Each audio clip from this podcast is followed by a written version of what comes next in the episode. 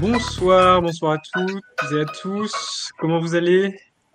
Bonsoir, ça va bien, ça va bien. Ça va, ça va. C'est formidable.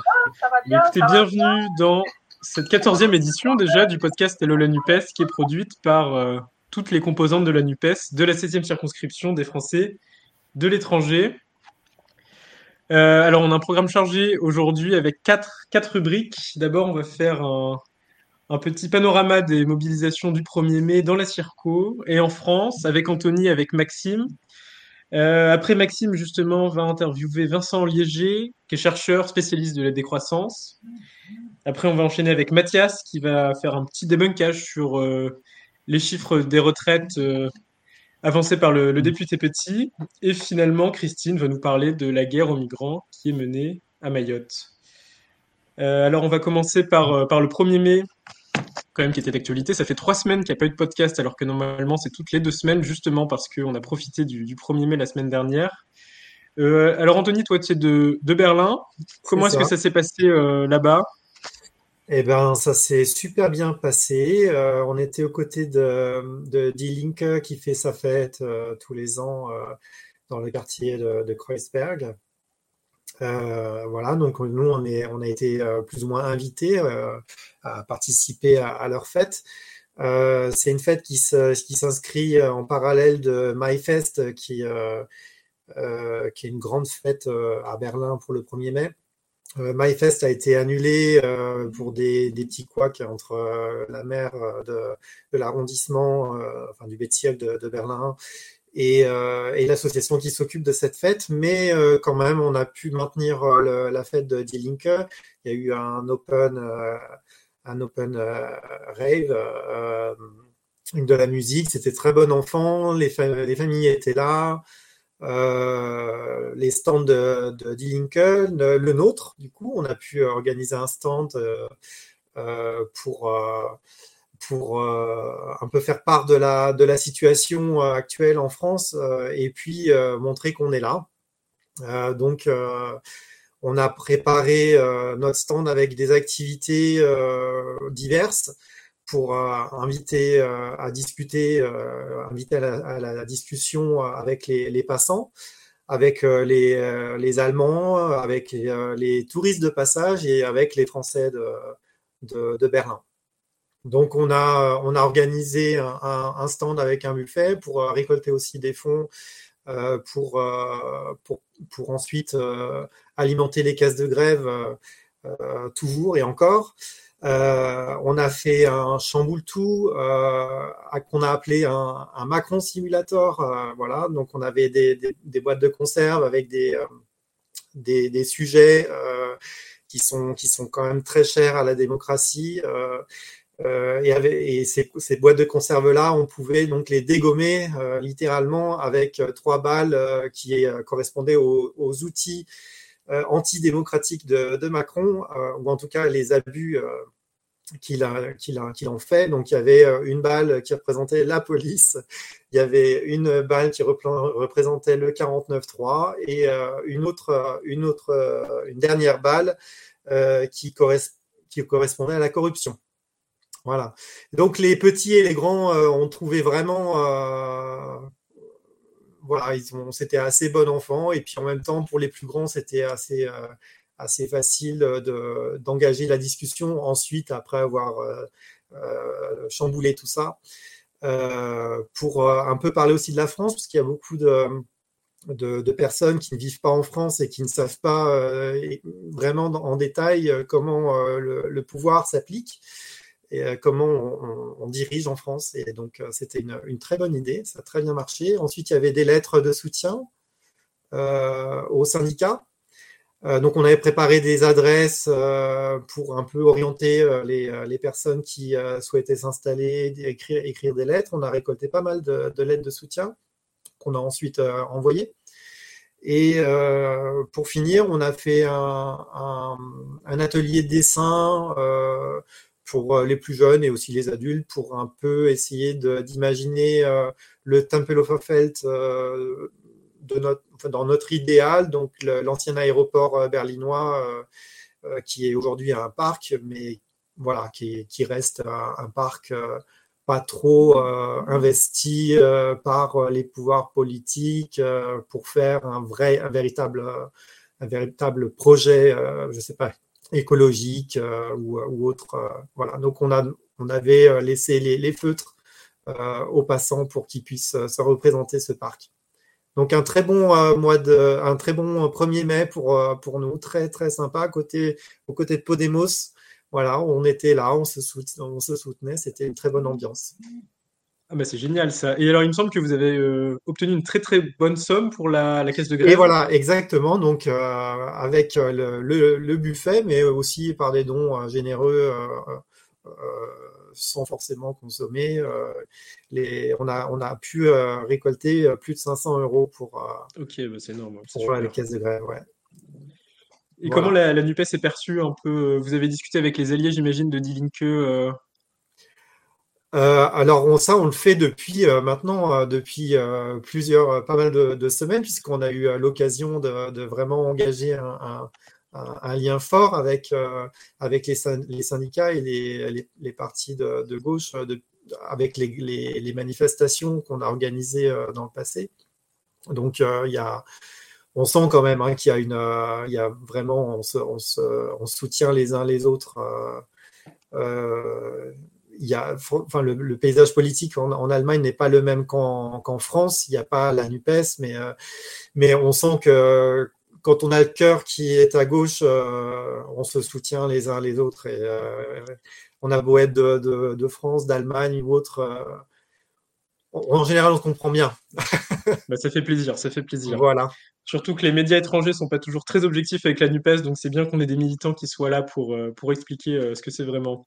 Oui, exactement. C'était, c'est vraiment, on, se, on se rend compte que, beaucoup de personnes, en tout cas à l'extérieur, en dehors de France, ne s'imaginent pas du tout le, pouvoir politique en, France, comment il s'applique et avec quelle, dureté et avec quel manque de concertation. Enfin, c'est assez flagrant. C'est quelque chose, ça c'est sûr. Eh ben, merci euh, beaucoup Anthony. Euh, Maxime, il me semble qu'à Düsseldorf, vous aviez fait euh, quelque chose aussi. Oui, nous c'était c'était comme un niveau en dessous, il hein, faut le dire, à Düsseldorf. en fait, il y avait un défilé qui était organisé par la, la DGB, donc la Fédération des syndicats allemands, et donc bien sûr dans lequel il y avait les, les principaux syndicats, notamment IG Metall, Verdi, et puis les, partis de gauche classiques euh, comme le, SPD, les Grünen, le Linke. Euh, la participation était libre, donc c'est donc c'est pour ça que nous on est on est simplement venus dans le défilé avec nos nos drapeaux NUPES. c'est un défilé donc qui qui partait pour ceux qui connaissent Düsseldorf, qui partait de la maison des, syndicats, donc qui, qui, qui près de la gare centrale de Düsseldorf et qui allait jusqu'à la Johannes Rauplatz, en par la, évidemment la, la Koenig salée. Euh, donc là, on place, c'est la place qui est, qui, qui est proche du, du enfin, qui est en bord de Rhin, proche du, du Parlement, pas très loin de la tour de télé, euh, pour ceux qui voient. Euh, la euh, du défilé, c'était quelque chose qu'on peut traduire par un, un effectivement solidaire euh, en ces temps de crise, voilà, pour, pour continuer à affirmer que la solidarité devait rester la, valeur euh, centrale. Et euh, de notre côté, euh, la revendication principale qu'on a, portée, c'était évidemment contre, la réforme des retraites euh, d'Emmanuel Macron avec des, slogans en français et en allemand et surtout une, une sono. Voilà, on est venu avec plein de, plein de chansons françaises comme on, on a l'habitude de le faire dans, les manifestations. Euh, ce, qui, ce a peut-être un, peu détonné, ce qui, ce qui a plu à, à, pas mal de gens qui, qui passaient. Voilà. Eh ben ça, c'est génial. C'est bien. En plus, les syndicats allemands commencent à s'inspirer de nous et à faire des grèves de, de plus en plus longues. Donc, euh, petit à petit, ah. on transmet la, la, culture française à, à l'étranger. Et en France. Euh... Ouais. Non, non, mais je, je crois que c'est. On n'a on a pas forcément. Enfin, l'image des, des syndicats allemands est un petit peu biaisée trouve, enfin, du rapport à la, grève, euh, c'est peut-être ça aussi. Hein. Et, euh... Eh ben super. Ouais. Eh ben formidable. Et en France, en tout cas, c'était un 1er mai euh, très très réussi. Ah, alors on a une question d'Isabelle de, de, Berlin Qu'est-ce qu'il y avait sur vos playlists? Oh, bah, C'était du, très classique. On lâche rien. Euh, salut à toi. Des, euh, des noirs. je j'ai plutôt en tête, mais voilà, des, chansons contre, contre l'ensemble national, mais avant le Front National, euh, Sinsemia, euh, un titre que je peux pas dire ici. Euh, voilà, plutôt des chansons très classiques euh, en le chant des partisans, évidemment. Voilà, qu'on écoute en manif. Ah bah super, formidable.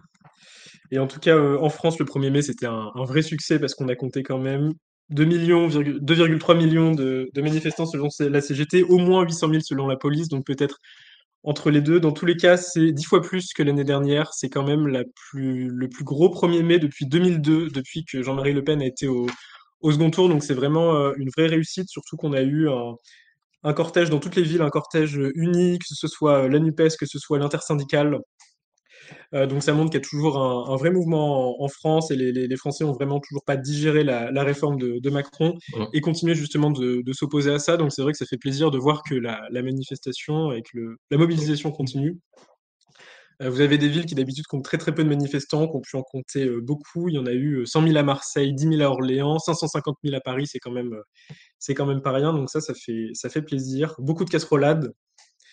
Voilà. Euh, alors bien sûr, le gouvernement va mettre en avant les quelques violences qu'il y a eu, mais au total, il y a eu seulement 300 arrestations dans toute la France pour au moins 800 000 manifestants, donc on peut quand même dire qu'on a été euh, très calme euh, cette fois, donc ça fait plaisir d'avoir un, 1er mai, et on espère que la, mobilisation va, va pas s'écouler et va continuer, mais je pense qu'on est sur une très très bonne lancée.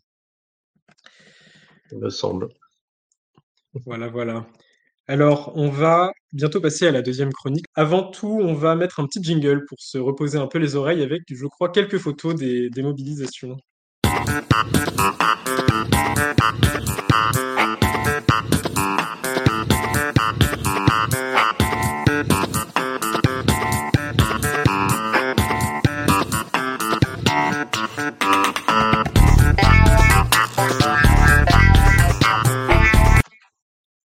On va passer à Mathias. Euh, Mathias, il me semble que notre député a manqué d'objectivité sur les retraites.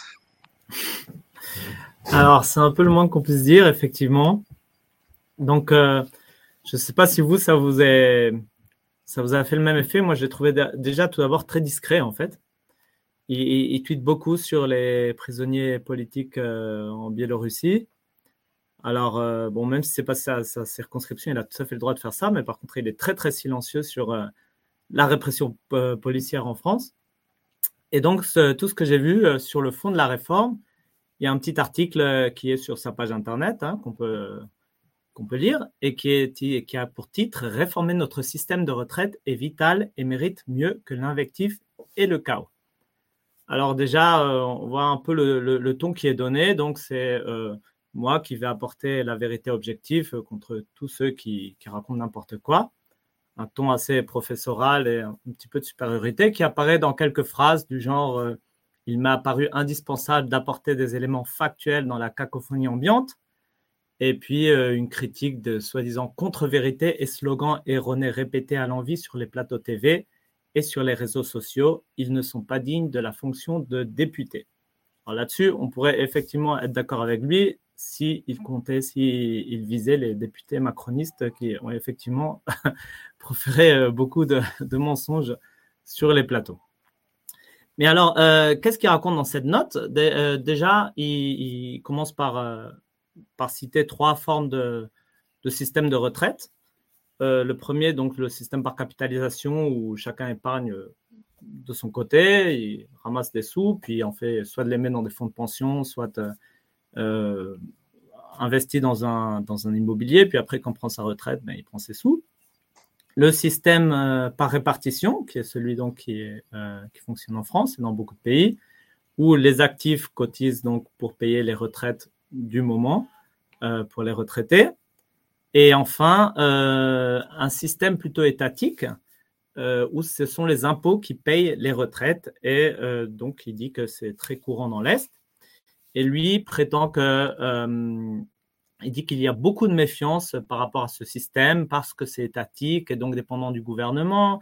Et donc, du coup, les gens, finalement, ils économisent dans leur coin et ils créent de fait un système par capitalisation.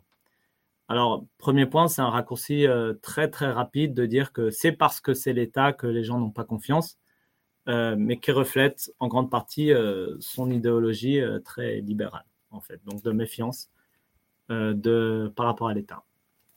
Et alors là, dans cet article, il nous présente une euh, quantité de chiffres qui pourraient, euh, qui peut-être vont apparaître à l'écran. Exactement, merci, euh, merci Com. Donc, il nous dit il y a 345 milliards d'euros qui sont versés chaque année aux 17 millions de retraités. Et pour payer ces, 345, ces 345 millions, milliards, pardon, donc 203 milliards proviennent de la solidarité des actifs par l'intermédiaire des cotisations sociales. 20 milliards sont des compensations de l'État pour toutes les exonérations de cotisations. Alors déjà, c'est un chiffre hallucinant, je trouve. Simplement pour la retraite, 20 milliards d'exonérations de cotisations, quand on pense que toute cette réforme était soi-disant pour économiser, euh, parce qu'il y, y allait avoir un déficit de 10 milliards d'euros prévues. Et, donc, ces exonérations, justement, ben, l'État compense. Ça, ça n'a pas l'air de trop le déranger, soit pour soi-disant euh, fomenter l'emploi, mais ce qui n'a jamais été prouvé. Après, il y a 69 euh, milliards qui sont des compensations de politiques de solidarité décidées par la nation. Alors là, de quoi il s'agit? Ce sont des mesures, par exemple, euh, les départs anticipés pour la pénibilité ou alors la garantie d'un minimum de pension pour des retraités plus pauvres, ou alors toutes les politiques quand on a des enfants euh, qu'on peut comptabiliser des trimestres, ou encore pour des chômeurs parfois, pour des trimestres non cotisés qui peuvent tout de même être comptabilisés dans, la, dans le calcul des retraites. Donc, toutes ces mesures sont compensées soit par l'État, mais soit également par les caisses euh, l'UNEDIC, donc des chômeurs, ou par les caisses euh, de l'allocation familiale. Et enfin, il nous parle de 24 milliards de cotisations normales des fonctionnaires et de 30 milliards de subventions d'équilibre. Alors, de quoi il s'agit? Alors, les 24 milliards de, cotisations normales des fonctionnaires, là, c'est là où il y a le petit trick, comme on dirait en allemand, c'est que euh, il faut juste faire une petite parenthèse sur comment fonctionne le, système des fonctionnaires. Les fonctionnaires n'ont pas vraiment une caisse en eux, en fait, c'est intégré dans le, le budget de l'État. Donc, grosso modo, les fonctionnaires, ils payent leur cotisation salariale pour la retraite et l'État paye euh, ce qu'il doit payer pour les retraites. Il n'a pas un taux fixe de cotisation patronale en tant qu'employeur qui est fixé, il paye ben, ce qu'il a besoin.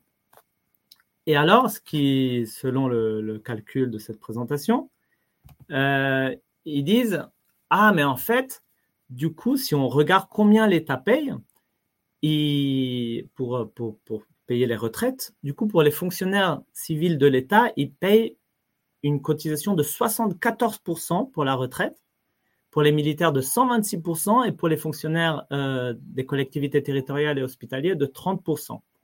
Alors que la cotisation normalement dans le secteur privé est de 16,5%. Et alors ils disent non, ça c'est pas normal. Et donc, ils se disent, si on, considère qu'ils payent 16,5% comme euh, tous les salariés du privé, ils devraient récolter 24 milliards. Et donc, il resterait 30 milliards encore à payer. Et donc, c'est un, espèce de déficit caché, ces 30 milliards. Et donc, sa conclusion, c'est dire, il y a, en fait, le système est structurellement euh, déficitaire de 30 milliards d'euros, auxquels s'ajouteront les 10 milliards euh, dont le gouvernement parlait. et, bien sûr, il faut réformer. Et en plus de ça, lui, et il dit, donc notre député, que euh, deux tiers du système est financé par les cotisations, mais un tiers est financé par l'impôt et par l'État. Et que c'est un problème parce qu'alors, selon lui, on, tourne justement, on va vers un système euh, étatique et ce qui met en cause alors euh, ce qui mettrait en cause le, système par répartition et donc les gens commenceraient à avoir euh, une méfiance par rapport à ce système. Donc c'est vraiment les deux idées principales de, son, article ou de son blog ou de sa, note. Euh, c'est qu'il y, aurait un, déficit de 30 milliards d'euros structurel et qu'en plus l'impôt financent une trop grosse partie du système. Alors, ce qu'on pourrait déjà commenter là-dessus, c'est que, euh, alors déjà sur ce taux d'imposition des fonctionnaires, il y a deux explications à ça. La première, c'est que euh, c'est l'assiette de cotisation qui est calculée pour calculer ce pourcentage. Elle est plus petite que dans les autres parce que les primes ne sont pas comprises dedans. Donc, si on prend 100 euh, euros et si on voit quelle proportion c'est de l'assiette, eh ben, si l'assiette elle est plus petite, ben, ça va être un pourcentage plus grand. Mais surtout, en fait, il y a un ratio entre actifs et retraités dans la fonction publique qui est extrêmement défavorable pour les, actifs, beaucoup plus que dans le privé. Par exemple, pour la fonction publique euh, d'État, il y a 0,9 cotisants pour un bénéficiaire de la retraite. Et alors, ce qui fait que, ben, automatiquement, ben, effectivement, si on veut payer des retraites pour tout le monde, ben, il faut prendre un pourcentage plus grand. Alors, sur son raisonnement sur, euh, par rapport à l'État, qui finance euh, les, retraites. Euh, ce qu'on pourrait dire, à la limite, on pourrait être d'accord avec lui. Effectivement, en général, on est plutôt pour, euh, à gauche, traditionnellement, financé par les cotisations de la sécurité sociale. C'est bien comme ça qu'elle s'est créée.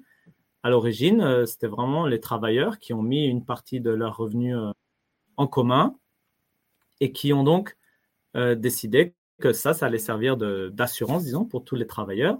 Et c'était autogéré totalement par les syndicats, donc il est autonome de l'État. Et c'est seulement dans les années 60, je crois bien, qu'il y a des employeurs qui ont été introduits dans la gestion de la sécurité sociale. Et jusqu'en 1980, eh ben, il y avait au moins euh, la sécurité sociale était financée à 97% par les cotisations. Et ce n'est qu'à partir de ce moment-là que euh, l'impôt, peu à peu, s'est introduit dans le financement de la sécurité sociale, en particulier avec la création de la CSG. Mais donc, c'est quand même, souvent cette étatisation du, financement de la sécurité a été critiquée par, la gauche. Et ça a été introduit par les libéraux, enfin les libéraux de droite et les libéraux de gauche. Et donc, c'est un peu hypocrite de, dénoncer euh, ce financement par l'impôt, alors que c'est son propre camp politique, disons, qui a, mis ça en, place. Donc là, il y, a, une très grosse hypocrisie. Et puis, on pourrait rajouter que même si, en général, on est favorable euh, au financement par la cotisation, eh ben, c'est pas non plus la fin du monde euh, si l'impôt en partie euh, finance aussi la Sécu. Je veux dire, c'est beaucoup plus grave qu'il y ait des retraités pauvres, que des gens soient malades parce qu'ils travaillent trop. Ou ça, c'est des questions beaucoup plus graves que le fait simplement que l'impôt ben, finance, finance la Sécu. Voilà. Donc, sur ce point-là, euh, c'est vraiment les, deux, idées principales euh, que Frédéric Petit euh, apporte. Alors, d'où proviennent ces chiffres? Ces chiffres, ils nous proviennent du haut commissaire au plan. Lui-même le cite. Et alors là, j'ai une petite devinette même pour ceux qui sont là. C'est Attends, je lis juste dans le chat. L'État devrait compenser 100% toutes les exonérations de cotisations qu'il impose à la Sécu. effectivement. Parce que, ouais, c'est pas dit euh, que c'est effectivement ce soit toutes les exonérations de, de, cotisations qui sont remboursées. Mais donc, ma petite devinette, comment s'appelle le haut commissaire au plan auquel se réfère euh, euh, Frédéric Petit? Oh, Je vous ai préparé quelques noms. Le premier serait François Bayrou. Le deuxième serait Jean-Pierre Raffarin. Le troisième serait Bernard, Cazeneuve. Et comme quatrième, option, il y aurait simplement quelqu'un euh, plutôt inconnu du grand public. Voilà. Alors, ah, il y a quelqu'un qui sait, qui sait, qui sait, et qui ne veut pas donner la réponse à tout le monde. Et euh, voilà, en fait, tout le monde le sait, hein, c'est pas un grand secret. C'est ce fameux François Bayrou. Donc euh, derrière ce nom très euh, prestigieux de haut commissaire au plan, on a simplement un politicien allié de Macron qui est François Bayrou et qui n'est rien que le, patron du parti en fait de Frédéric Petit euh, du MoDem. Donc pour une source impartiale, bienvenue quoi, bravo. C'est pas la, la, source la plus impartiale qu'on pourrait qu'on pourrait avoir. Et par contre, comme autre source du coup que je suis allé voir un peu pour voir ces chiffres et à laquelle d'ailleurs la note, en fait, c'est une note du Haut Commissariat au Plan de, François Bayrou de décembre qui est citée par euh, Frédéric Petit et qui, grosso modo, il copie fait un copier-coller bah, des chiffres et du, raisonnement, non? Et cette propre note de François Bayrou, elle cite en partie aussi euh, le rapport du corps du Conseil d'orientation des retraites de septembre 2022. Qui là, c'est un rapport de 350 pages qui, euh, qui est un peu plus costaud. Hein. On rappelle, le corps, donc, c'est composé de 41 membres, dont des parlementaires, des députés, des sénateurs de tous bords, des représentants des organisations syndicales, des représentants des organisations patronales, euh, des représentants des institutions de l'État et puis des personnalités aussi. Donc euh, là, c'est beaucoup plus pluriel que simplement ce haut commissariat au plan qui a été euh, créé il y a quelques années, euh, où il y a un peu de copinage là-dedans. Et déjà, ce rapport, justement, alors est-ce que c'est à l'écran? Voilà, il commence comme ça. Ah non, c'était juste, voilà, exactement, c'est ça. C'est vraiment, il commence avec une synthèse, donc comme souvent les rapports, avec de quelques pages. Et la première phrase, c'est ça, c'est les dépenses du système de retraite rapporté au PIB constitue un indicateur déterminant pour évaluer la soutenabilité financière du système de retraite. Et puis, il y a plus tard ce, graphique là que vous voyez à l'écran, que vous avez peut-être vu tourner. Donc, euh, quelle partie du PIB on prend pour financer nos retraites? Ils disent ça, c'est un élément extrêmement important, qui est totalement absent du raisonnement de, euh, de Bayrou et de Frédéric Petit, et qui n'est nullement mentionné, ce critère-là. Donc, euh, alors que c'est vraiment, dès l'entrée de jeu, dans le rapport du, corps, euh, apparaît cet indicateur et il est commenté longuement.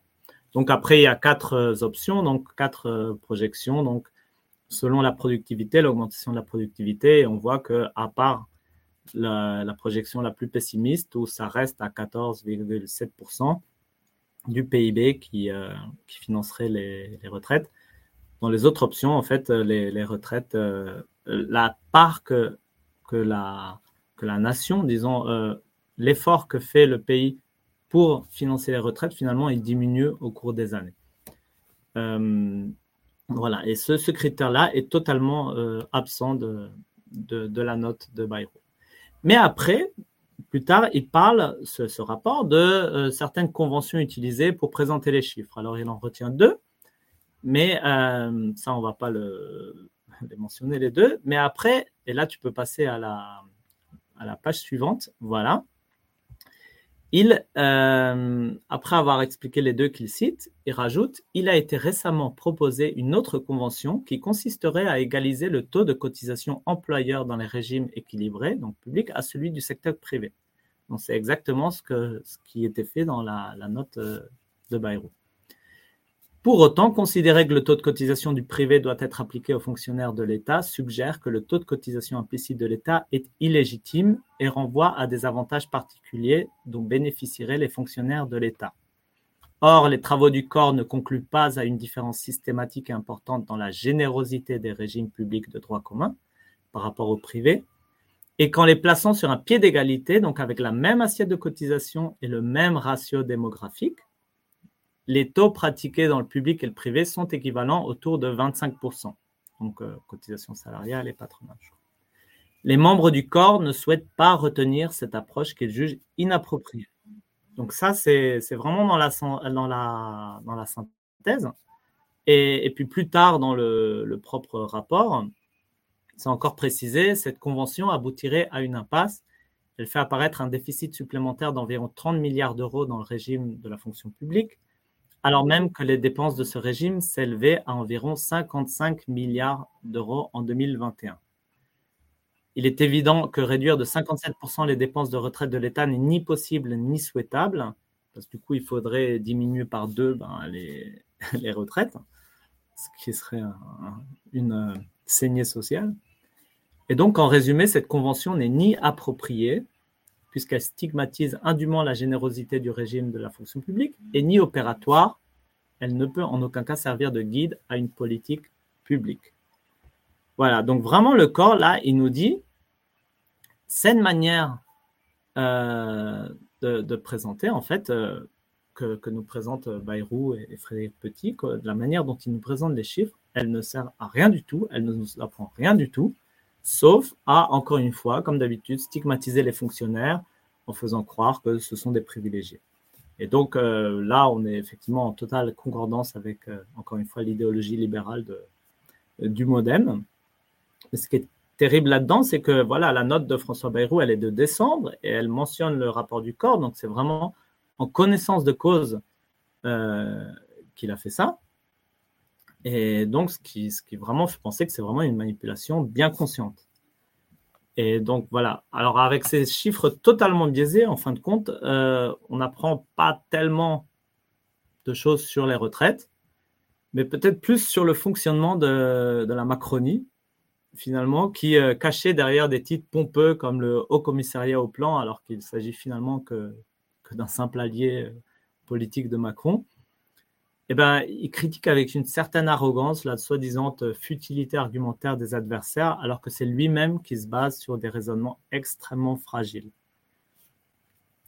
Un donc pour quelqu'un qui prétend apporter des éléments factuels face aux contre-vérités, aux slogans erronés répétés à l'envie sur les plateaux, c'est pas pas très très bien joué. Alors vraiment, Monsieur Petit, s'il vous plaît, au lieu de donner des leçons aux autres, eh ben plutôt je dirais allez réviser les vôtres. Voilà.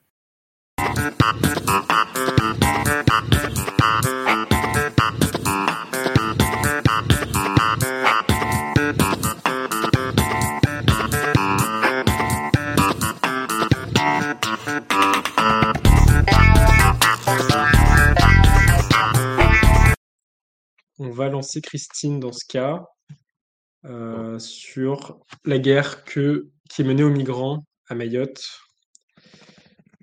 est-ce que Christine, tu es là? Bonsoir Christine. Bonsoir. Bonsoir. Alors, euh, on tentera peut-être encore une fois euh, après ma chronique. C'est ça, on tentera. J'espère que, ça va marcher. C'est compliqué à, résoudre, en effet. Euh, alors, bon, je me lance encore une fois dans une chronique sur quelque chose que je ne connais pas bien, et puis, mais je trouve que euh, il s'agit, là, on nous parle toujours d'un département français. Eh bien, je trouve que les Français sont justifiés, euh, ont raison de, s'y intéresser. Euh, je voudrais déjà dire que bon, je, ne connais pas Mayotte, je n'ai jamais habité là-bas, je donc selon certaines prises de parole que j'ai pu voir, euh, en théorie, bah, je n'aurais qu'à la fermer puisque je ne, suis pas sur place. Je trouve que c'est un petit peu exagéré. Euh, et j'ai essayé de me renseigner du, mieux possible parce que cette situation m'a interpellée. Et je me suis rendu compte qu'en fait, dans dans mes études, dans notre formation, eh bien, on nous, on ne, on ne nous apprend rien. Enfin, moi, on m'a rien appris vraiment sur les départements d'outre-mer, sur leur histoire, sur euh, tout ça. Et donc, je découvre ça sur le tard. Mieux vaut tard que jamais, mais quand même, c'est un peu dommage. Donc là, euh, pourquoi on parle de Mayotte ces dernières années? On en parle à chaque fois qu'il y a des, des, gros problèmes, des émeutes, des crises, des grèves, euh, d'énormes problèmes économiques et bien sûr, on nous parle toujours des problèmes d'immigration. Donc, euh, j'ai essayé d'en savoir plus. Je me suis, euh, je me suis, euh, j'ai trouvé l'essentiel de, de, mes informations sur le site d'Afrique 21, dans plusieurs articles de Rémi Carayol, et aussi sur une, une émission spéciale sur Mediapart consacrée à Mayotte avec Damien Riccio, qui est un anthropologue et spécialiste de ces questions migratoires, et Nejma Brahim, journaliste sur place, qui, a rédigé plusieurs articles. Voilà, donc euh, pour euh, les ignorants qui ne connaissent rien de Mayotte, comme je reconnais que je l'étais, Mayotte fait partie d'un archipel de quatre îles coincé, enfin entre Madagascar et le Mozambique et l'Afrique de, l'Est. Et hum, c'est un endroit qui pourrait être stratégique. En cas de blocage du canal de Suez, euh, il y a des réflexions sur euh, euh, l'intérêt pour la France à conserver une présence là-bas. C'est relativement anecdotique, mais c'est quand même quelque chose qu'il faut avoir en tête. Et donc, qu'est-ce qu'on connaît de Mayotte? On sait que c'est le département le plus pauvre de France, qu'il y a trois fois plus de délinquance que, que, dans la métropole. il y a d'énormes problèmes. Et la première idée qui vient, c'est comment se fait-il que cette île, qui fait partie d'un archipel de quatre îles des Comores, soit ainsi séparée des trois autres? Euh, comment, on en est arrivé à cette situation, comment euh, amener ce département lointain au standard de la France métropolitaine, ce, que veut dire euh, le fait que ce soit un département, et comment en même temps gérer l'énorme différence actuelle avec l'île voisine d'Anjouan, qui est à 70 km de là, et plus généralement, c'est entre ces quatre îles, il y a toujours eu énormément d'échanges, de, de, circulation. Comment se fait-il qu'on euh, ait mis une barrière aussi, euh, forte avec une énorme différence de, de, niveau de vie et donc une présence policière toujours plus forte? Alors, euh, hum, les, Comores euh, euh, ont été une colonie française et hum, rattachée à, Madagascar pendant toute la première moitié du XXe siècle. Et après la Deuxième Guerre mondiale, commence la, discussion de la décolonisation. Et l'archipel des Comores est séparé administrativement de Madagascar. Donc les, quatre îles sont groupées et, Madagascar euh, est, une autre entité. Et puis, euh, réflexion, comment faire euh, la, décolonisation Voilà qu'on saute en 1958. En 1958, il se passe plusieurs choses. il y a les Nations Unies lance tout un processus de décolonisation de, générale dans le monde et la question va être posée, bien sûr, pour, euh, pour, cet archipel des Comores. Et mm, en, novembre 58, euh, euh, un créole de Mayotte qui n'est pas lui-même vraiment originaire de Mayotte, puisque son père était français, sa mère venait de l'île Sainte-Marie, a euh, rassembler les notables dans ce qu'on a, ce qu'on a, ce qu'on a appelé donc le, congrès des notables pour essayer de les convaincre de ne pas demander euh, l'indépendance, mais de rester rattachés euh, à la France et de, d'essayer de, d'obtenir la départementalisation comme but lointain. Pourquoi c'est étrange? Bon, la, plupart des, autres colonies euh, ont, souhaité l'indépendance. Euh, qu'est-ce qui se passe là? Eh bien, euh, il y a en fait des, tensions entre les quatre îles qui viennent déjà de la gestion coloniale française avant, et l'île de Mayotte et aussi, euh, euh, mais en particulier l'île de Mayotte, se sent écrasée par la domination de la Grande Comore et, euh, et on a, en fait, la demande du départ, c'est d'avoir un peu plus d'autonomie sur leur budget, d'avoir un budget et de, de, ne pas se faire euh, écraser par les autres îles. Et la, la, la, la crainte de, ces, euh, de cette élite créole au départ est que euh, ils vont, en cas d'indépendance des quatre îles, ils vont perdre toute autonomie, toute, toute, toute indépendance par rapport à la Grande Comore. Donc là, je, vous cite ce que disait euh, un témoignage d'un Mahorais. Euh, en fait, nous demandions simplement que le gouvernement français nous accorde notre autonomie financière, que Mayotte soit détachée des Comores de façon à pouvoir gérer son propre budget. Déjà, la France donnait peu, mais quand il y avait 100 francs à se partager entre les îles, nous, on avait un franc, les Moéliens, donc de l'autre île, euh, un franc. Le but était donc de se dégager de la Grande Comore qui fin de citation, qui accaparait le peu de, financement que, la, France donnait. Quand on demandait quelque chose, nous, les Mahorais, on n'était jamais écoutés. il témoigne aussi que donc il y avait le, lycée Gallieni à Madagascar où on envoyait les, meilleurs élèves de l'archipel. Donc euh, euh, euh, un témoignage explique qu'à ce lycée, on était deux Mahorais, un Moélien, et le reste c'était des Anjouanais, donc de l'île d'Anjouan, et des, gens de, la, de la Grande Comore. Il y avait des quotas. Et déjà, à 16 ans, je me suis dit que ce n'était pas normal. Donc, il y a un contentieux euh, qui remonte à loin et qui est lié à la gestion de ces quatre îles par euh, l'autorité coloniale aussi.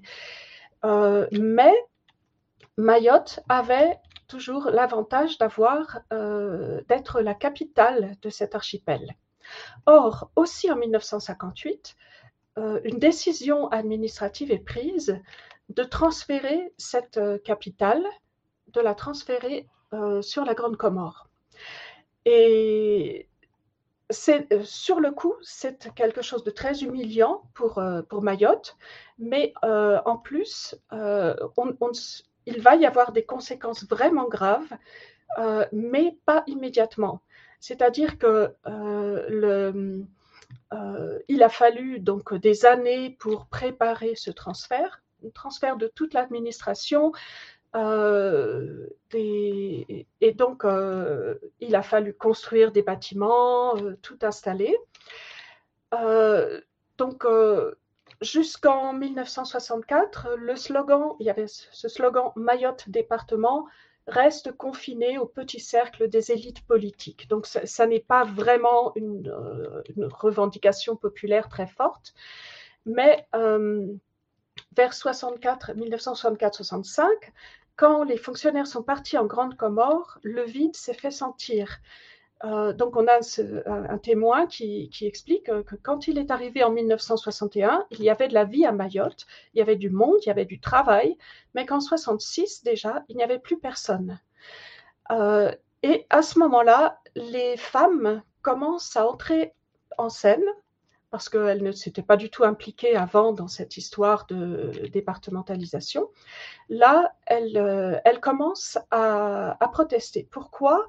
Parce que beaucoup d'hommes sont partis à Grande Comore pour leur travail, pour continuer euh, leur, travail là-bas, les ont laissés. Euh, vu que la polygamie est permise et que c'était pas du tout facile de se déplacer, eh bien, ils se sont mariés là-bas, ils ont fait leur vie, et elles, se sont retrouvées sans rien, avec euh, des économiques et des pénuries. Euh, il n'y avait rien à manger au point que euh, cette période, il l'appelle la, période du silgum, du chewing-gum, parce qu'ils avaient tellement faim qu'ils en étaient réduits à manger les fruits de leur repas qui n'étaient pas mûrs et qui avaient une espèce de consistance de, de, chewing-gum. Donc là, on a vraiment euh, ce transfert de toute l'administration euh, a été organisé sans aucune mesure de compensation pour Mayotte et a laissé l'île euh, humiliée et dans une situation économique terrifiante. Voilà. Alors, ça, a duré un moment. La, revendication de, la départementalisation. Il y a eu euh, plusieurs courants, vraiment départementalisation, plutôt indépendance par rapport aux autres îles des Comores. Euh, et il y a, euh, un référendum devait être organisé, a été organisé pour 1975. à ce moment-là, c'était Giscard qui était président, président et avant son élection et après son élection, il a bien dit que euh, le référendum pour les Comores euh, serait pris en compte sur le résultat global et non pas île par île. Et ça, euh, là, les Mahorais qui, souhaitaient rester en France ont eu peur et se sont lancés dans un, dans un très fort lobbying de façon à obtenir que euh, les résultats de ce référendum, finalement, soient comptabilisés île par île et non pas dans leur ensemble. Dans leur ensemble, on a 97% et quelques des, Comoriens, de, tous les Comoriens qui ont, voté pour l'indépendance, mais à Mayotte, on a 66% euh, qui ont voté pour rester en France, pour la départementalisation. Voilà. Le, ce lobbying euh, des élus maorais, mais aussi euh, avec des soutiens euh, plus discutables comme le soutien de l'Action française. et puis aussi justement cette, cette inquiétude de l'armée qui avait perdu sa base à Madagascar et qui trouvait que c'était pas si mal de, de, de, garder un point de chute dans, dans la région. Euh, on ne sait pas exactement ce qui s'est passé dans les coulisses des artisans de la France-Afrique, mais toujours est-il que finalement, euh, Giscard est revenu sur sa déclaration et a comptabilisé le résultat. Île par île. Voilà, donc on, se retrouve devant une situation qui, sépare une île des trois autres dans l'archipel des Comores, et pendant une vingtaine d'années, euh, les Comores ont fait euh, chaque année une, euh, ont mis cette question à l'ordre du jour des Nations Unies et chaque année la France était condamnée pour avoir, pour n'avoir pas respecté les limites, les, frontières des pays issus de la, colonisation. C'était une règle de l'ONU. La France s'est en théorie, en fait, toujours euh, euh, en porte-à-faux vis-à-vis de cette règle. Et là, c'est clair qu'on a deux questions de légitimité qui s'opposent. La légitimité des Maorais, qui ont voté pour, euh, pour ça et qui voudraient avoir leurs droits reconnus, et la légitimité des ensembles issus de la décolonisation, qui est la règle appliquée par, par les Nations Unies. Voilà, donc là, on, a eu euh, comment, gérer cette séparation. Il y a eu, euh, je n'ai plus exactement en tête, une première euh, série de, une première époque avec des visas pour, pour aller des Comores à Mayotte, mais qui n'étaient pas trop difficiles à obtenir, qui n'ont pas trop bloqué les choses. Quand François Mitterrand a été élu en 1981, il a supprimé ces visas et donc, pendant une petite quinzaine d'années, la frontière était tout simplement ouverte, sans qu'il y ait d'énormes transferts de, population. Les gens se déplaçaient, tout le monde a de la famille dans, un petit peu dans chaque île. On se déplaçait, et voilà. Et, puis, c'est euh, Édouard Balladur, je crois, en 94 ou début 95, qui a réinstauré ces visas avec cette fois-ci des conditions beaucoup plus strictes, beaucoup plus difficiles pour les obtenir. Donc on, commence à assister là à une fermeture des frontières en même temps que commence, euh, enfin non c'est un peu plus tard que vraiment le financement pour le développement de, Mayotte a, a, vraiment augmenté. Donc on se retrouve avec euh, des situations étranges parce que euh, quand il n'y avait pas de visa, les gens se déplaçaient et d'un coup, il a fallu des visas. Il y a eu des gens qui étaient euh, sur Mayotte et qui, euh, qui n'avaient pas de, visa, mais qui n'étaient pas venus dans l'illégalité. Il faut garder ça en tête quand on pense à ces, migrants sans papier, illégaux. Voilà. Euh, en fait, c'est cette, cette élection, pardon, cette, ce problème de la circulation euh, s'est envenimé aussi parce que euh, Nicolas Sarkozy a commencé à, faire la politique du chiffre et donc euh, il a voulu, il a commencé à voilà, en 2005, la course au sans-papier a, commencé. Lorsque Sarkozy, qui était ministre de l'Intérieur, il n'était pas encore président, il a fixé l'objectif de 12 000 reconduites à la frontière pour l'année 2006 ça paraissait euh, invraisemblable. En 2005, il y avait eu seulement 6 000 reconduites à la frontière, mais euh, l'objectif a finalement été largement dépassé et en janvier 2007, la préfecture s'est vantée d'avoir réalisé plus de 13 000 reconduites à la frontière. Voilà. Euh, donc, c'est cette politique du chiffre, c'est une instrumentalisation, encore une fois, d'un problème là-bas qui est différent. Parce que quand on parle de, migrants, euh, nous, on pense à des, personnes qui arrivent, qui ne connaissent pas la langue, qui ne connaissent pas les traditions, qui ne connaissent pas, qui ne peuvent pas s'intégrer, alors que l'essentiel des migrants, en tout cas qui viennent des archipels des Comores, eux, ils ont le plus souvent un peu de famille sur place. Euh, ils ont euh, ils connaissent la langue, même s'il y a quelques particularités. C'est un petit peu le même style de vie. ils ne sont pas perdus en fait. Euh, ils, pourraient être euh, intégrés beaucoup plus facilement. Euh, alors, si on arrive, oui, je voudrais aussi préciser que actuellement, on a donc des gens qui sont illégaux, parfois dans des situations kafkaïennes, parce que on a des des gens donc qui sont arrivés, qui, qui ont eu chaque année leur permis de séjour pour un an, qu'ils l'ont renouvelé pendant 10 ans, 15 ans, et puis d'un seul coup, on leur a dit, ah ben non, vous l'avez plus. Euh, on a des, des, familles qui, dont les droits ne sont pas respectés, qui, qui euh, auraient tout à fait le droit à avoir des papiers, et, en fait, à, qui c'est refusé. Donc, euh, par exemple, un jour, on, dit à quelqu'un euh, que euh, il, ne remplit plus les conditions pour rester à Mayotte euh, alors qu'il a fondé sa famille là. Et, ils m'ont dit que je devais prouver que j'étais entrée légalement à Mayotte. Ils m'ont dit que mon passeport ne comportait pas de visa d'entrée. Mais à l'époque, il n'y avait pas de visa. Pourquoi ne me l'a-t-on jamais demandé ce visa depuis 14 ans? Pourquoi aujourd'hui? Donc vous voyez qu'il y a ces situations-là.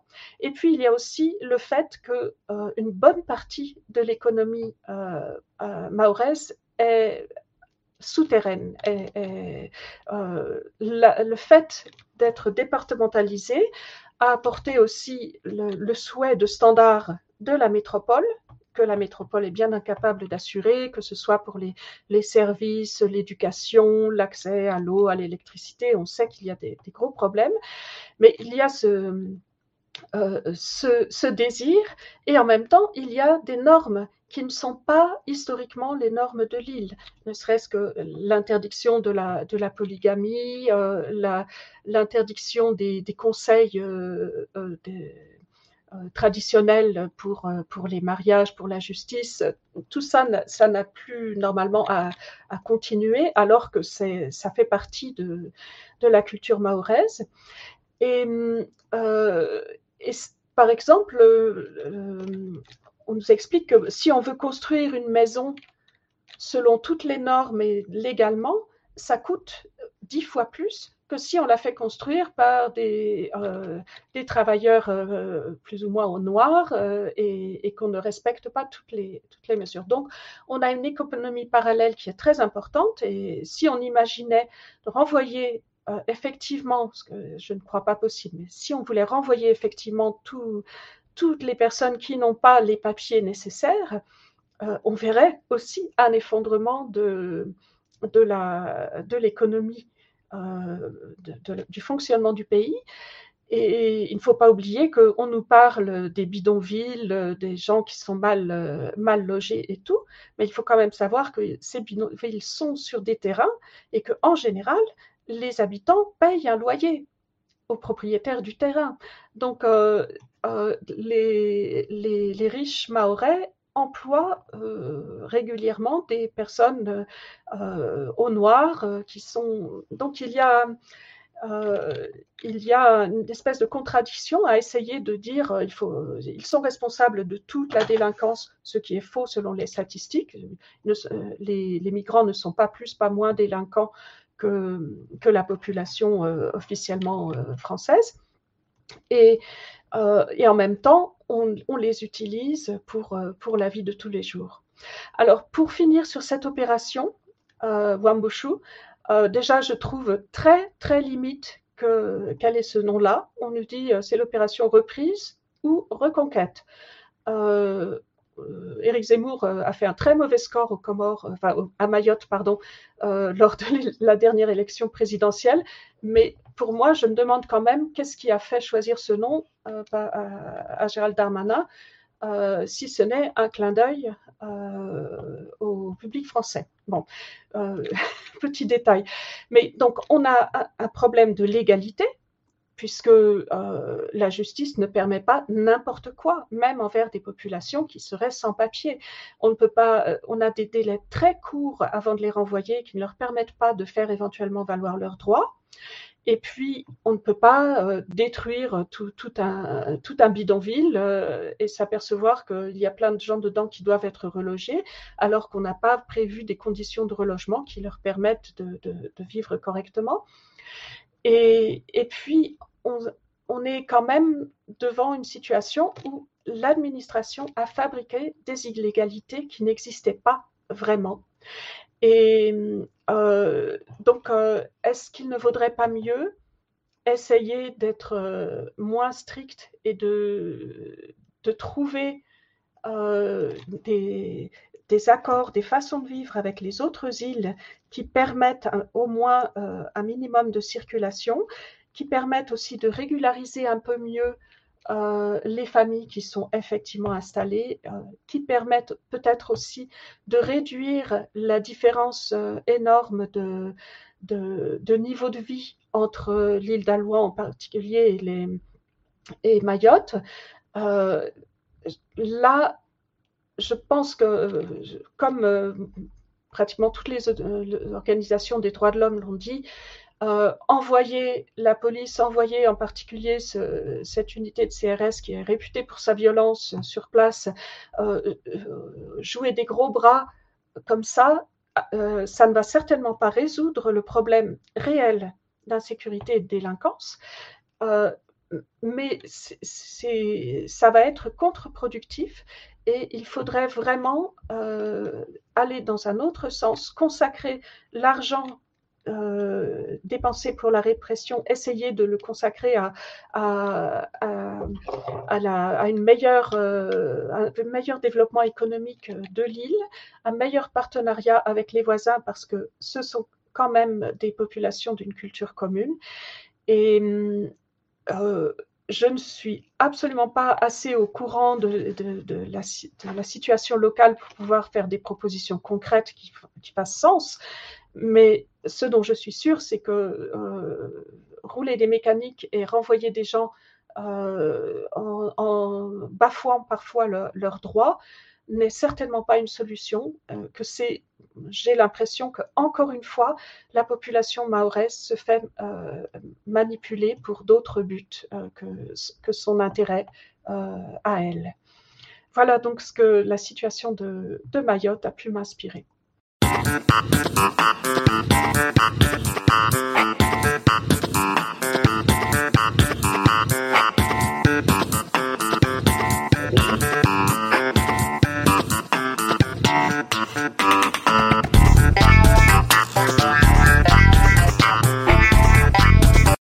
Merci. On remercie beaucoup Christine pour ce thème qui malheureusement est trop peu abordé. C'était vraiment très intéressant. Merci beaucoup Christine. Alors, on va réessayer donc euh, Vincent Ligier sur la décroissance. En attendant, je, vais, je partager un, chiffre que j'ai retrouvé euh, par rapport à, la chronique de Mathias de tout à l'heure qui, nous disait qu'effectivement, dans, dans la, au niveau du régime des, des fonctionnaires, il y a un problème parce qu'il y a euh, plus de retraités que de cotisants. En fait, il y a un rapport retraité-cotisant qui, qui est pas bon. Euh, et en fait, ce qu'il faut savoir, c'est que par exemple, euh, vous avez, en fait, il y a 15,5% des, des retraites payées aujourd'hui, c'est celles de la Poste et France Télécom. Sauf qu'aujourd'hui, la Poste et France, la Poste et donc Orange maintenant, ils ont été plus ou moins privatisés euh, et euh, ne, recrutant plus de fonctionnaires. Donc, c'est-à-dire qu'il n'y a plus de retraite pour avoir zéro rentrée sur, sur ces 15,5%. Voilà, puisque les nouveaux cotisants aujourd'hui de, de, ces entreprises euh, cotisent dans, dans, le régime général. Donc voilà comment est-ce qu'on organise euh, un déficit. Euh, voilà. Merci. C'est vrai qu'effectivement, c'est toujours éclairant d'avoir des, chiffres comme ça. Alors, je vois que Vincent Liéger est arrivé. Et écoute, Maxime, je. Alors, je veux juste que son, micro n'est pas allumé. Vincent, est-ce que tu pourrais. Ah, est-ce que là, on t'entend Bon, bah, Vincent, euh, très heureux de te recevoir ce soir. Euh, et que ça ait fini par, bah, fonctionner. Euh, écoute, déjà, pour commencer, je, peux, peut-être te, présenter. Je, je pourrais faire moi-même, puisqu'il y a, il y a une page pour ça dans, ton dernier livre, dans lequel tu te présentes, mais ce serait peut-être plus, sympa que ce, soit toi qui le fasses. Bah alors, euh, je m'appelle Vincent Liger, je m'intéresse à la décroissance depuis une quinzaine d'années. Je suis de culture politique altermondialiste, une pensée un mouvement politique qu'on a un peu perdu de vue, qui je crois devait être euh, remis au goût du jour. Et c'est un peu dans la décroissance que j'ai trouvé une continuité à ce mouvement politique. Et euh, je suis arrivé à la décroissance euh, au départ sans rien comprendre aux enjeux environnementaux. Ça m'agaçait un peu tous les écolos qui parlaient, qui parlaient des petits oiseaux, des petits vers de terre, ces histoires-là alors qu'on avait des guerres impérialistes qui étaient menées de front par les États-Unis autour du pétrole, qu'on avait une montée des inégalités, des problèmes de chômage, des problèmes de paupérisation, des problèmes de malnutrition. Et c'est à travers la décroissance que j'ai vraiment fait le lien entre les enjeux environnementaux et les enjeux sociaux. Et je suis très vite tombé dedans. Je suis aussitôt devenu l'un des porte-parole des, des réseaux français de la décroissance, porte-parole du Parti pour la décroissance. À l'époque, il y avait un parti de la décroissance. On pourrait y revenir peut-être dans la discussion. Et puis, euh, ayant fait beaucoup de choses, euh, notamment autour de différents livres, projets de recherche, projets de réflexion, j'ai eu la chance depuis une dizaine d'années euh, à Budapest, où je vis et où je suis élu, on pourrait y revenir aussi peut-être, de rencontrer un certain nombre de gens qui s'intéressaient de manière différente à moi peut-être à ces enjeux-là et on a pu co-construire ensemble une coopérative qui s'appelle Cargonomia, qui est un, espace de recherche et d'expérimentation sur, euh, sur la décroissance, où on a à la fois une, petite ferme bio à côté de Budapest, des jardins urbains en agroécologie, agroforesterie et permaculture, un atelier vélo où on fabrique des vélos cargo, un centre logistique où on distribue nos poignées de légumes avec nos vélos cargo, avec une coopérative de coursiers à vélo partenaires.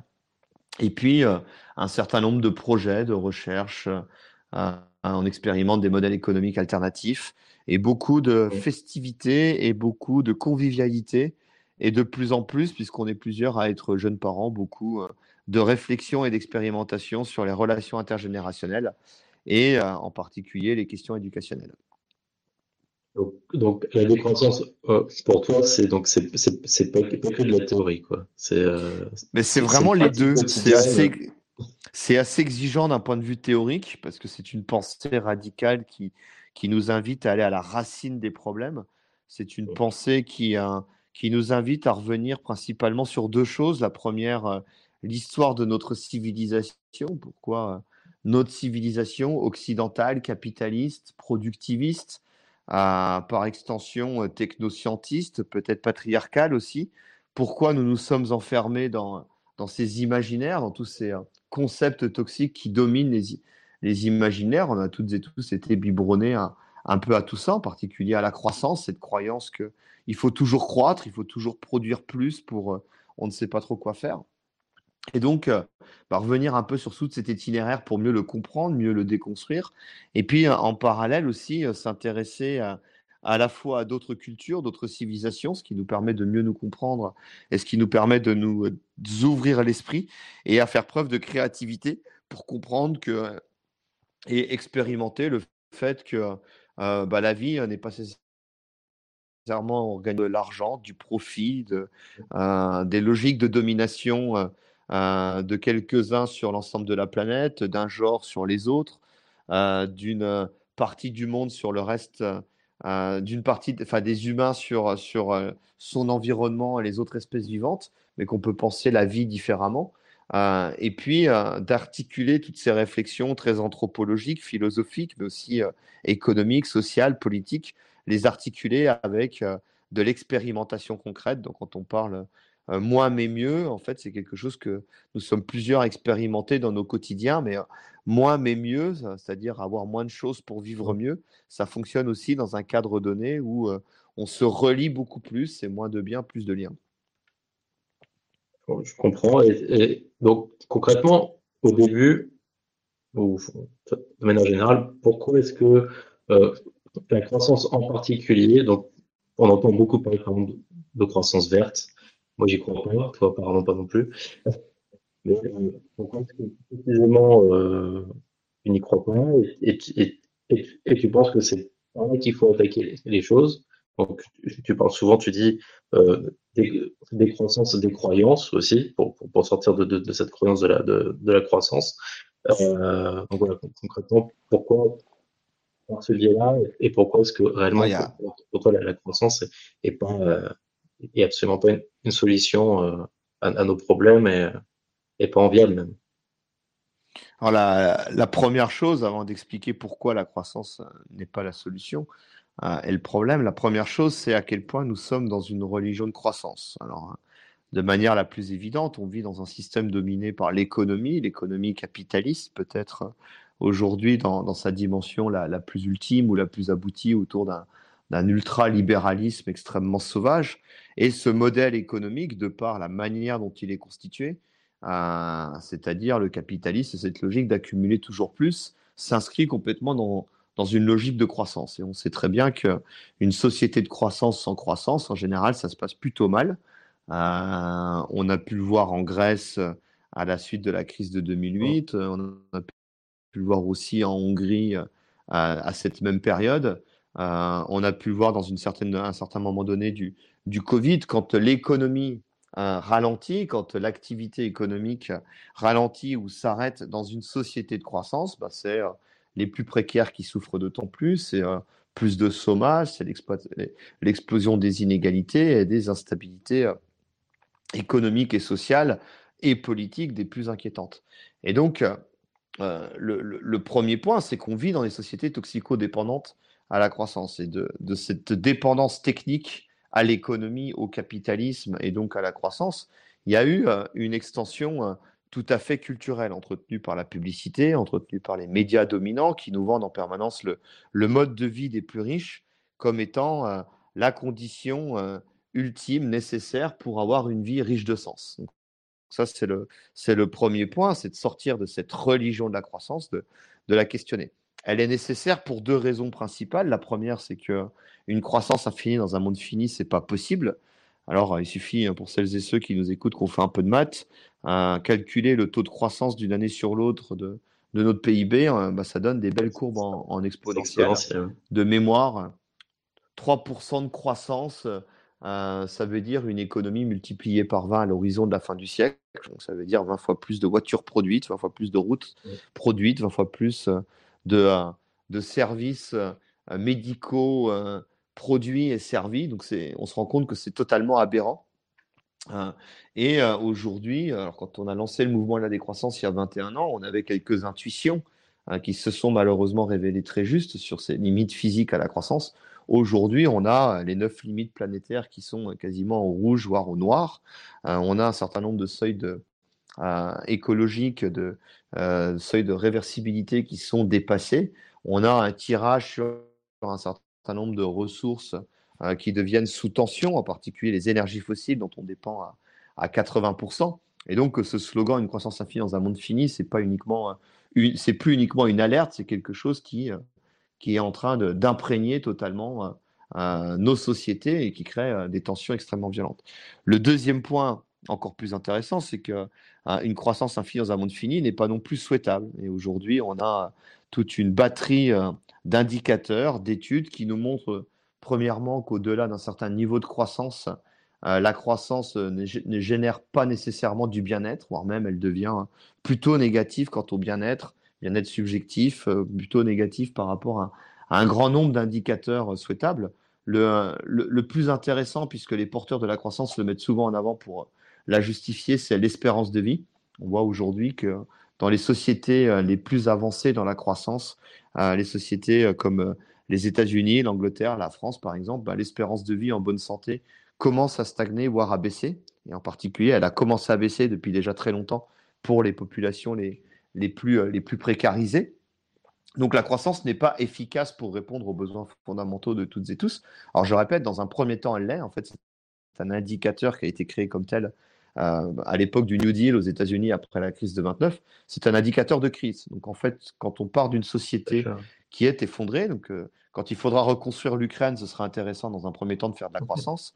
Mais au-delà d'un certain niveau, quand tout le monde a accès plus ou moins aux biens euh, essentiels, la quête de croissance pour la croissance devient euh, totalement euh, inefficace pour euh, créer toujours plus de, bien-être. Et, puis le deuxième point, c'est toute une batterie d'études. Oui. C'est vrai que il y a toute une batterie d'études sociétales qui montrent qu'aujourd'hui, au-delà du fait de ne pas être désirable pour répondre aux bien-être sociétaux, la croissance est, et pas non plus, est de moins en moins désirée. On voit que dans la plupart des sociétés occidentales, et les chiffres convergent dans la plupart des sociétés occidentales, c'est peut-être encore plus marquant. Euh, en France, euh, bah, on voit euh, un épuisement au travail, on voit un épuisement dans des modes de vie toujours plus stressants autour du consumérisme, autour d'une omniprésence des écrans, des plateformes, d'une désocialisation, d'une d'une aliénation aux technologies qui étaient censées nous libérer, qui étaient censées nous libérer du temps, mais qui en fait nous aliènent toujours plus. Et puis euh, une aspiration non pas à arrêter de travailler, mais une aspiration à aller vers des activités riches de sens, à aller vers peut-être d'autres équilibres entre la tête, le cœur mains, euh, avec des choses tout à fait euh, hétéronome et contradictoire, parce qu'en parallèle, on va avoir euh, des majorités qui, qui souhaitent rompre avec le consumérisme et en, même temps euh, la naissance de mouvements autour de la fast fashion tout à fait euh, délirants. Et donc l'enjeu de la décroissance, ben, c'est de rappeler un peu tout ça. Un, une croissance infinie dans un monde fini, ben, ça nous amène dans le mur écologique, énergétique et en termes de ressources, et, et nous y sommes, et plus nous allons, nous, nous, y entêtons, plus ça va être violent. Deux, la croissance même si elle était possible physiquement, elle ne serait pas nécessairement souhaitable. Et euh, trois, elle est de moins en moins souhaitée.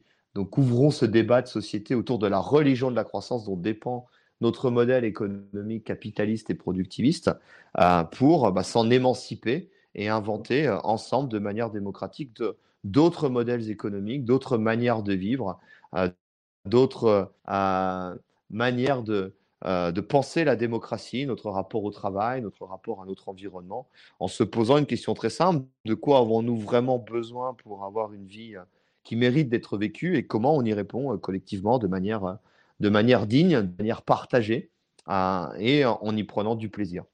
Et y a peut-être aussi, en plus, d'autant plus urgence que qu'on voit aussi qu'on on est aujourd'hui dans, dans, dans, dans, une économie qui, qui en plus n'arrive même plus euh, à, créer, de la, de la croissance de toute façon. Et donc, il y a peut-être aussi euh, encore plus surveillance euh, pour, pour justement pas rentrer. Euh, donc, ce qui finalement serait un peu même finalement l'inverse de la, de la décroissance, ce serait de rentrer en récession, où là, dans, dans, avec la règle économique actuelle, ce, ce, sera absolument une, une catastrophe sociale absolue. Euh, et en fait, dans, dans, Sinon, euh, puisque tu, tu parlais d'ouvrir le, le débat, donc justement sur, sur ce qu'on veut et sur la société de décroissance. Donc toi, dans, dans, dans, ce que tu proposes, euh, tu parles donc de, l'instauration d'une dotation inconditionnelle d'autonomie, donc euh, avec la réalisation DIA, qui est avec celle aussi d'un revenu maximum acceptable. Donc c'est ce que tu peux un peu nous, nous, nous, nous dire ce que ce serait est-ce que par exemple, alors tout à fait. Euh, que tu mènes, donc, on est parti de deux. Euh, est-ce que c'est déjà quelque chose qui est appliqué euh? Alors, il y, a, il y, a, plusieurs questions. Je vais revenir au départ de, du cheminement qui, qui, nous a mené à ça. Quand on a commencé à s'intéresser à la décroissance, donc à ce constat qu'une croissance suffisamment de fille n'était pas possible, ni souhaitable, ni souhaitée, et comment sortir ben, de, de, nos toxicodépendances à la croissance. Et, et ces toxicodépendances, bah, c'est la, nécessité d'accepter un bullshit job ou un job où on va souffrir, euh, on va être précarisé pour juste devoir survivre, rembourser ses emprunts et ainsi de suite. C'est euh, une aliénation sociale euh, imposée par les, médias dominants, par la, publicité, les réseaux sociaux et ainsi de suite. C'est une démocratie, on le voit de manière extrêmement spectaculaire aujourd'hui en France, totalement dysfonctionnelle. En fait, on vit dans des oligarchies et donc, euh, la question se posait, mais quelles sont les préconditions euh, nécessaires pour euh, bah, s'émanciper de la croissance c'est comment mettre en place une bifurcation démocratique et sereine, co-construite vers de nouveaux modèles de société plus justes, plus soutenables, plus conviviaux. Et les deux premières intuitions qu'on a eues, qui se sont révélées justes par la suite, puisque plus on s'est engagé dans les limites de la croissance, plus le rejet de celle-ci émergeait et plus d'études sortaient sur quelles étaient ces préconditions. La première, c'est qu'elle soit démocratique. les gens aspirent à, participer de manière beaucoup plus démocratique, de manière euh, délibérative, de manière, euh, de manière plus directe à, ce questionnement-là. Comment, euh, qu'est-ce qu'on a vraiment besoin et comment on y répond? Et puis la deuxième intuition, c'était une quête de justice sociale. Et on le voit aujourd'hui dans toutes les enquêtes d'opinion qu'on pu sortir, notamment autour de la sobriété. Les gens s'y engagent déjà de manière extrêmement importante. Les gens sont prêts à aller plus loin à condition que ce soit justement partagé. Ce qui veut dire à condition que la sobriété, donc grosso modo, elle s'applique aux plus riches. C'est-à-dire que plus on a de revenus, plus on est riche, plus euh, son euh, niveau de, d'habitude de, consommation va être mis en question. Et pour les plus pauvres, c'est peut-être plus d'espace de liberté et d'accès à, travers plus de partage, de redistribution, d'accès à, des seuils de, soutenabilité. Et donc, partant de là, on s'est dit, il faut mettre en place à la fois un, plancher suffisamment haut pour toutes et tous de manière inconditionnelle pour avoir une vie digne, c'est-à-dire qu'on n'abandonne personne, là où notre société de croissance euh, abandonne énormément de, personnes, tout en euh, vendant la croissance comme étant la solution pour euh, produire toujours plus en espérant redistribuer un petit peu aux plus pauvres et abandonner, le, le, moins possible de personnes. Donc pour toutes et tous, de manière inconditionnelle, on propose de donner ce que l'on considère comme étant suffisant pour avoir une vie décente. Alors c'est un peu inspiré du, de la notion de, revenu de base, qui consiste à donner une somme d'argent de manière inconditionnelle, mais qui nous, nous paraissait euh, problématique et insuffisante. Euh, d'une part, dans une société capitaliste, de donner, de, distribuer de l'argent en général, ça s'accompagne d'une inflation qui fait que euh, c'est un jeu à somme nulle. Donc on va donner, c'est ce qu'on avait vu par exemple après la crise des subprimes, où les gens qui étaient expulsables avaient bénéficié d'aides publiques pour rembourser leurs emprunts, et le jour où l'aide publique a été versée, euh, les loyers et euh, les taux d'intérêt des remboursements avaient augmenté à la hauteur de ce qui avait été distribué d'un point de vue économique.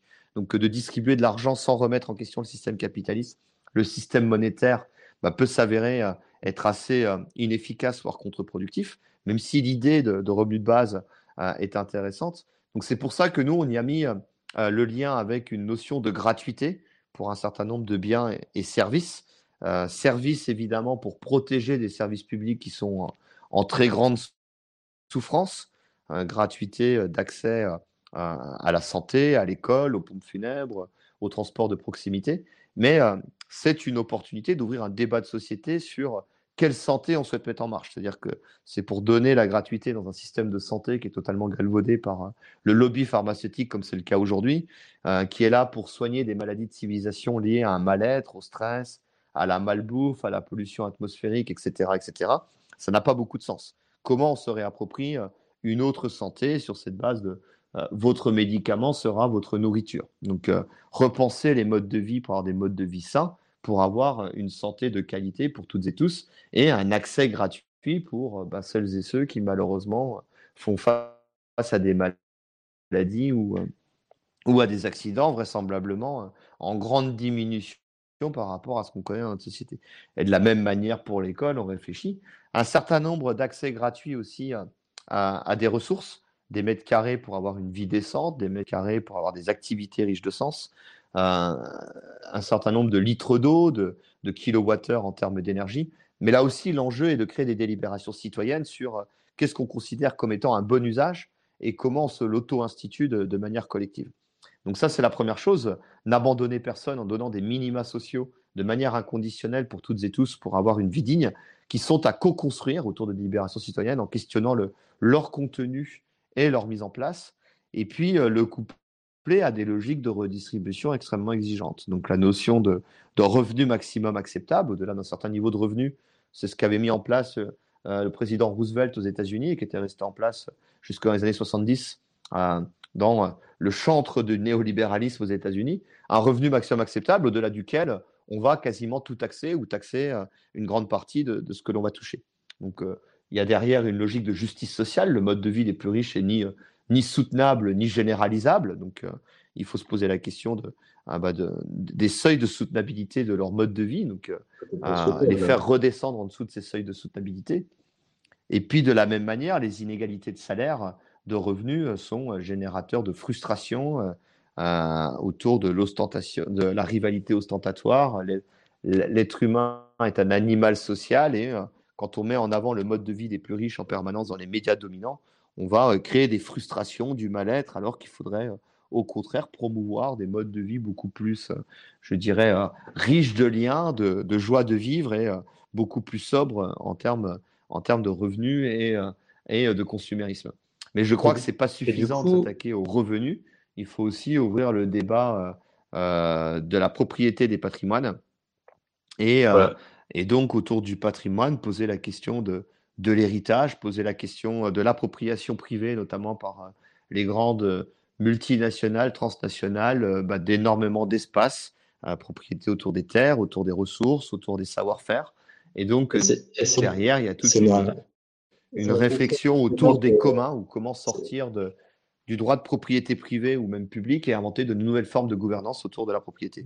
Justement, c'était pour rebondir sur, sur ce qui est en train de dire. la, question, c'était aujourd'hui, comment est-ce qu'en fait on, fait passer la production dans le champ de la démocratie? Comment est-ce qu'on organise la, production de manière démocratique? Et uh-huh. euh, derrière, la question qui se pose, qui est évidemment celle de la, de la, propriété privée. Jusqu'où est-ce qu'on euh, est d'accord pour qu'il y ait des gens qui, qui s'approprient choses, et même qui s'approprient la nature? Euh, et donc, comment est-ce qu'on fait pour, euh, pour décider euh, qui a le droit de produire quoi aussi?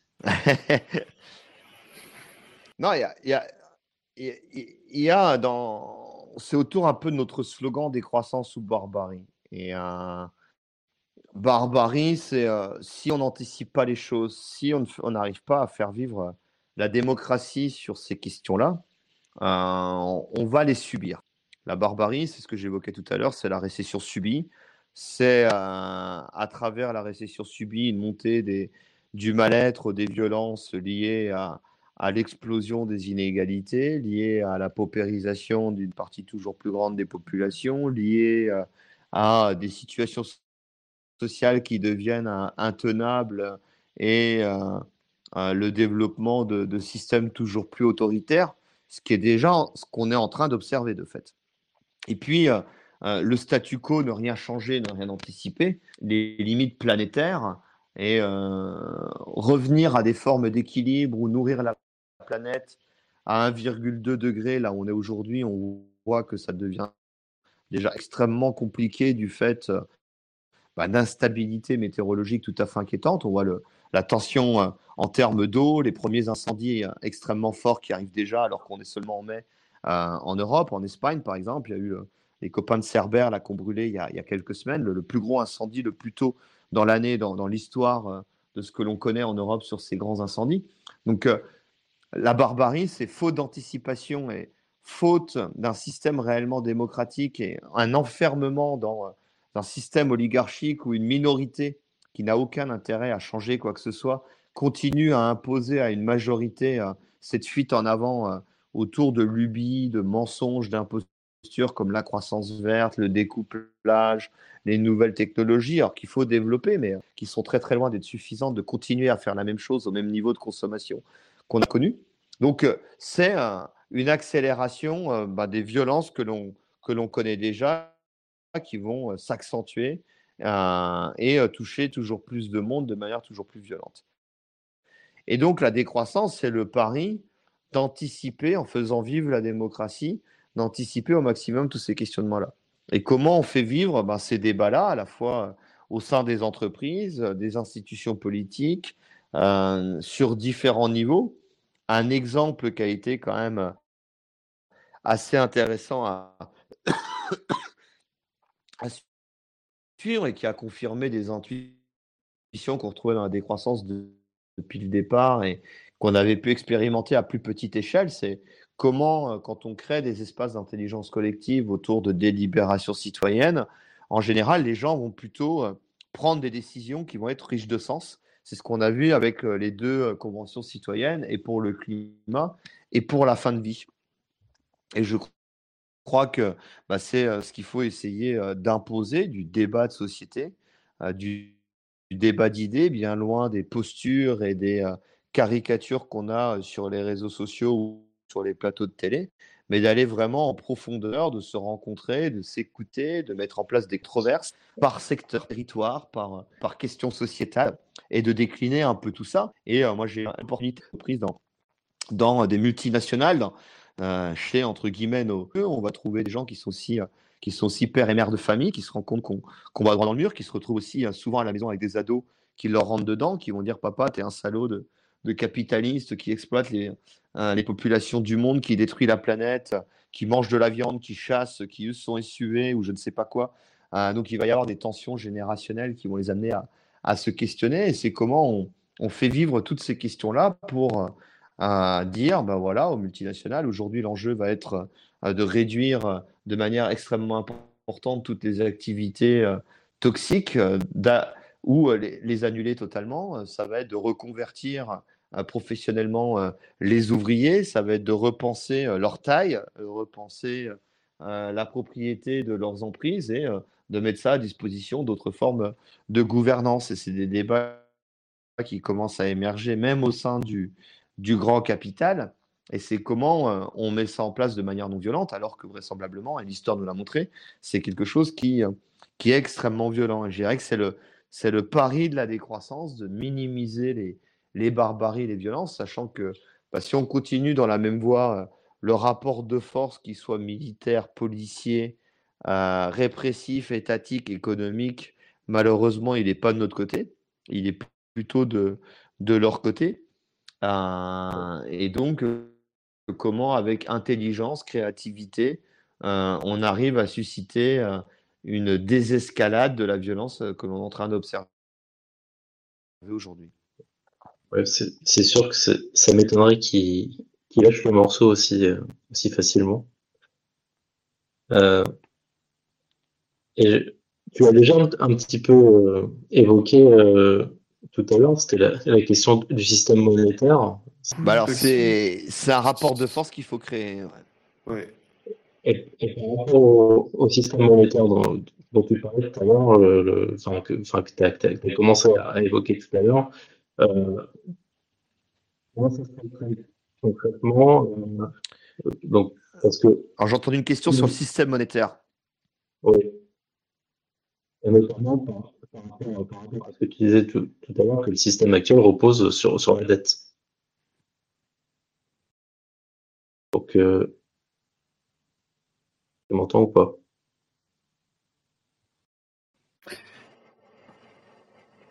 Oui. Excuse-moi, Vincent, tu m'entends ah. Alors, il y a un système monétaire. Pour moi, il y a, il y a deux choses. Il y a la première bah, de, Ouais, je t'ai entendu. Tu... Je vais essayer de répondre. Je sais pas si tu entends mes réponses.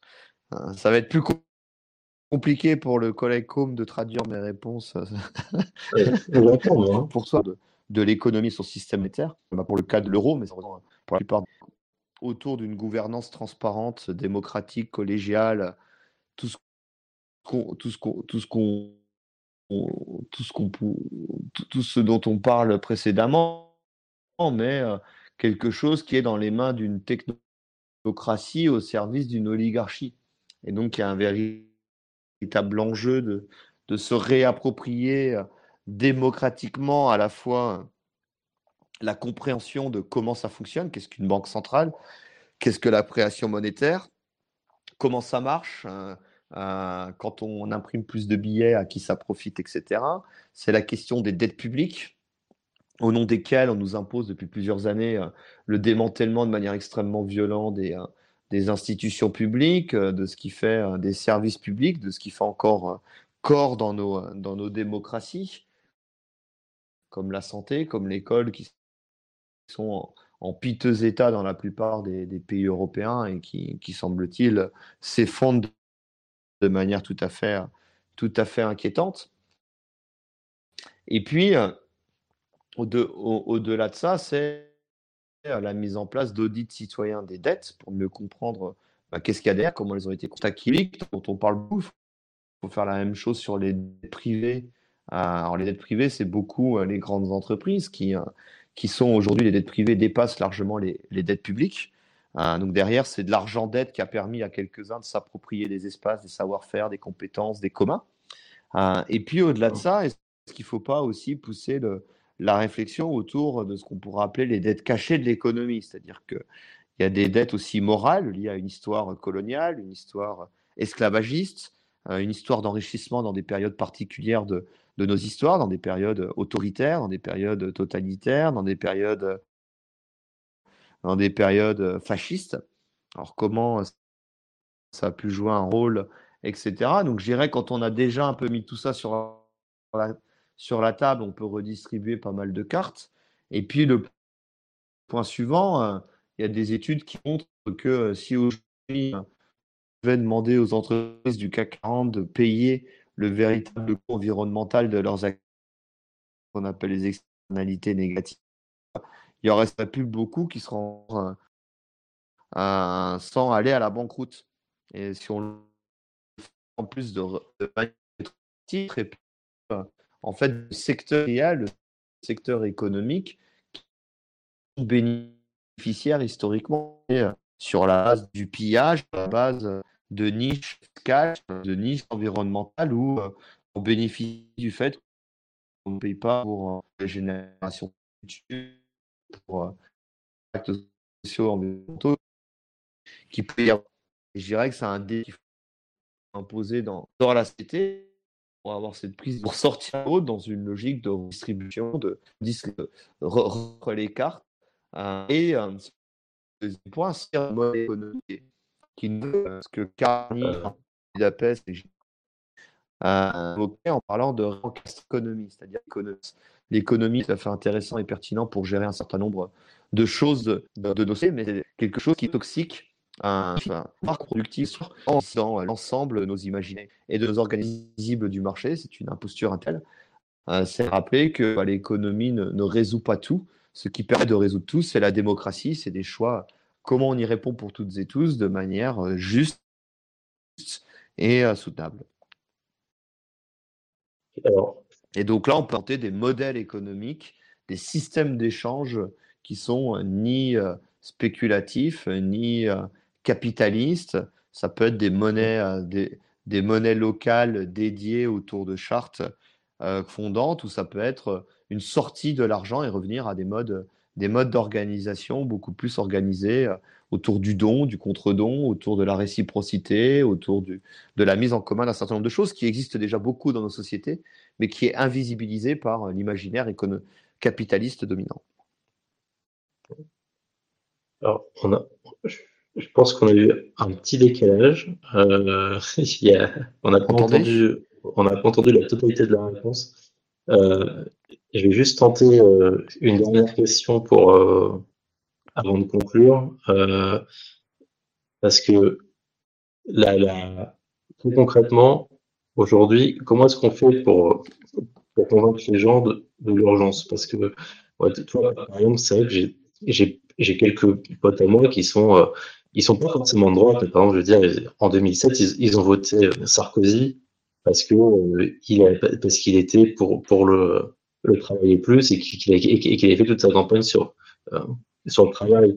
C'est souvent des gens qui sont très fiers de travailler euh, et voilà et qui, qui, qui, en fait ont vraiment ouais, cette valeur travail comme ça.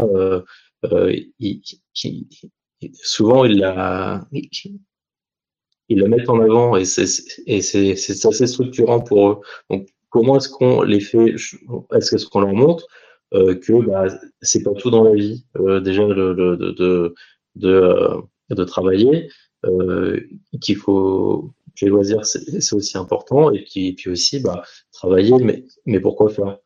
Euh, mais le, on va dire, c'est des fois on a, on a l'impression de partir d'assez loin pour, pour faire prendre conscience de l'urgence Non, c'est une excellente question. Alors, il y a, plusieurs choses dans, cette question-là. L'enjeu, une fois de plus, c'est vraiment comment on recrée de, l'autonomie, comment on recrée des formes d'émancipation dans, nos sociétés en recréant du lien. je crois qu'en France, on a eu le, mouvement des Gilets jaunes qui était extrêmement intéressant sous, différents aspects que j'ai eu la chance de, de suivre, étant moi-même originaire de Haute-Marne, un, territoire où le mouvement des Gilets jaunes était, un, fort ancrage, faisait partie de ces territoires où, euh, justement, bah, les, et c'est ce qui ressortait de ce que j'ai pu observer, analyser, discuter avec les gens, des territoires où on a désocialisé les populations. On les a rendus euh, aliénés à des travaux, à des jobs toujours plus abscons. Il n'y a pas de lien social, on est en intérimaire, on est euh, dépendant à la bagnole pour faire chaque jour des quantités monstrueuses de, kilomètres pour survivre, hein, accepter le boulot d'intérimaire à 100 bornes de chez soi, euh, pour les activités de, base, pour les gamins, etc. Euh, on est euh, dans des zones aussi vieillissantes, de, de, baisse démographique, de déséquilibres aussi sociaux, puisque les gens les plus privilégiés bah, vont partir plutôt vers les, vers, vers les grandes villes. Et, et l'un des enjeux de la décroissance, bah, c'est comment on, on, apporte des réponses à ces populations-là aussi, comment on apporte des réponses à des populations qui, à travers l'industrialisme, ont été euh, dépossédées de leur savoir-faire commun. C'est l'histoire euh, très bien racontée dans la grande transformation par Karl Polanyi, mais aussi par beaucoup d'autres, comment le capitalisme a rendu euh, aliéné les populations à la technique, à, la machine, et non plus à des savoir-faire qui leur permettaient de, de faire beaucoup de choses pour eux-mêmes, d'échanger, d'être beaucoup plus autonomes. Et ça, ça passe par bah, je dirais que l'instance publique peut jouer un rôle important. Ça passe par des coopératives, par des logiques d'auto-institution, de, partage, d'échange, de, formation, de, savoir-faire autour de ça pour recréer de, l'autonomie et du, euh, et du partage. Et, euh, et euh, aujourd'hui, on a des majorités qui, alors plutôt chez les classes les plus âgées, qui, qui comprennent les enjeux sociétaux et qui aspirent à rompre avec le système dominant et qui, qui dit aspirer ne veut pas dire faire le pas. Les études montrent qu'il y a des incantations contradictoires qui, qui nous bloquent autour de ça, que ce soit la publicité, les médias dominants, les réseaux sociaux, et qui sont dans les mains d'une oligarchie financière et, qui décident aussi des algorithmes souvent optimisés pour les profits euh, publicitaires, de qu'est-ce qu'on va voir comme message publicitaire, comme message sociétal et ainsi de suite. Et donc là, il y a, un énorme point de blocage, la peur de se projeter dans l'inconnu, euh, le euh, un imaginaire dominant qui laisse pas d'espace pour présenter ces, autres, ces autres inconnus, etc. Et je crois qu'il y a un véritable enjeu, c'est ce que nous a appris le mouvement des Gilets jaunes, c'est euh, comment on refait les liens dans les territoires, comment euh, on recrée, on recrée des solidarités informelles. Un des maîtres mots pour moi que j'avais observé dans les Gilets jaunes, c'était la fraternisation. Et en fait, on est dans une société qui ne font plus société, qui sont extrêmement divisées, extrêmement fragmentées. On a des modes de vie toujours plus euh, numérisme autour des écrans, autour d'un certain nombre de, de, stress sociétaux. Et face à l'urgence, bah, il faut euh, ralentir et se reconnecter. Alors, c'est un projet de société difficile à mettre en place. La bonne nouvelle, c'est qu'il y a un peu, euh, il y a pas mal d'initiatives très décentralisées sous différents aspects, différentes manières que que l'on peut voir émerger un peu partout euh, en France, en Europe et à travers le monde. Et je crois que c'est que c'est par là, que ça devra passer. C'est euh, bah, réapprendre à parler à son voisin, réapprendre à, rencontrer l'autre et réapprendre à faire beaucoup de choses par euh, par soi-même pour être beaucoup plus autonome et être en capacité, capacité de partager beaucoup plus. Vincent, merci ça a été euh, un petit peu compliqué de, faire cette interview, mais on a quand même fini par, par la. Euh, merci d'avoir été là ce soir et euh, nous, de, de, de, nous en avoir mis au point. C'est la censure, la censure du macronisme. bah, merci encore Vincent du coup. Et puis on va mettre un petit générique et ensuite dire au revoir bah, écoutez, à tout le monde. Je vous souhaite à toutes et tous une, euh, une bonne soirée malgré tout et on se dit à une, à une prochaine fois. Parfait, merci. À une prochaine fois.